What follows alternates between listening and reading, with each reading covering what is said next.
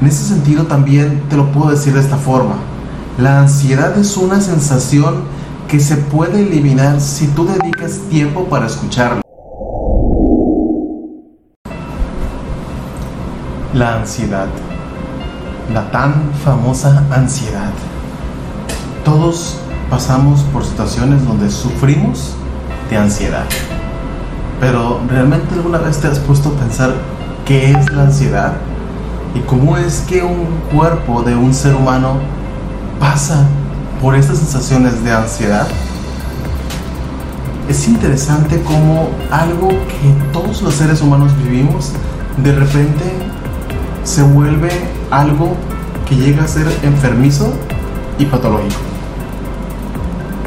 Y es ahí donde necesitamos poner mucha atención, porque esto no siempre es así. En ocasiones la ansiedad también se vuelve como tu mejor aliado, puesto que si no fuera por esta preocupación, por esta ansiedad, por esos síntomas que suelen ocurrir, ¿verdad? Por que las cosas no están sucediendo o no han sucedido como tú las quisieras, es un mensaje donde implica que ocupas moverte, que ocupas hacer cosas para lograr cumplir esos objetivos. En ese sentido también te lo puedo decir de esta forma. La ansiedad es una sensación que se puede eliminar si tú dedicas tiempo para escucharla, para profundizar en ella, descubrir qué es lo que necesita de ti en tus acciones y hacerlos. No es un proceso tan complejo cuando hablo y cuando lo describo. De hecho es mucho más sencillo.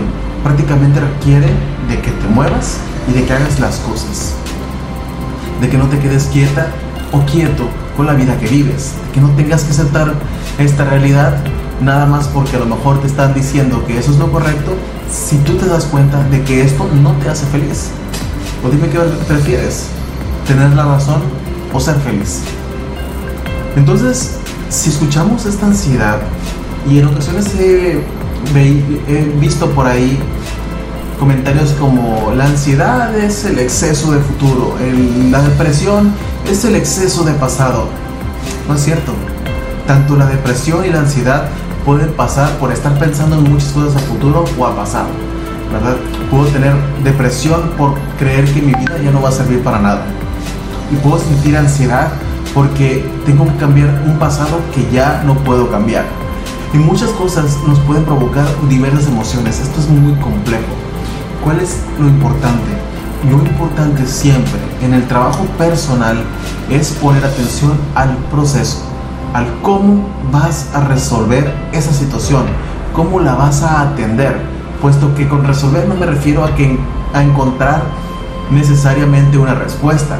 Con resolver me refiero a poner acciones a esa sensación o a esa tarea que necesitas hacer acciones precisas, acciones contundentes, acciones que atiendan el, la situación en particular y no otra. Ahora, también hay personas que están pasando por situaciones difíciles donde simplemente la energía no les da ni para levantarse. Y de todas maneras tienen esas sensaciones de, de ansiedad. Y aquí es como alguien que tiene una dificultad por una baja energía va a resolver cosas porque pues simplemente no puede hacerlas porque no tiene la energía suficiente. Aquí nuevamente tengo que enfocarme al proceso y no al resultado final.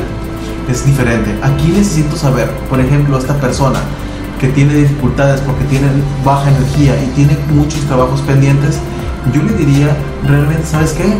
Si tú te das cuenta de que en este momento de tu vida tú tienes baja energía y no la estás pasando bien por X o Y razones, no te pongas a preocuparte por cumplir estos objetivos y pon mucha más atención a lo que te pasa internamente.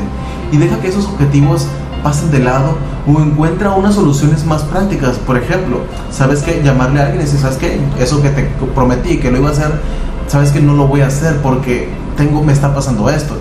Eh, pero eso requiere cierta franqueza, humildad por aceptar las cosas y decir, sabes que ahorita no puedo, ahorita no quiero Y permitirte decir esto para respetar tus propias sensaciones internas. A medida que me acepto, curiosamente, ocurre el cambio.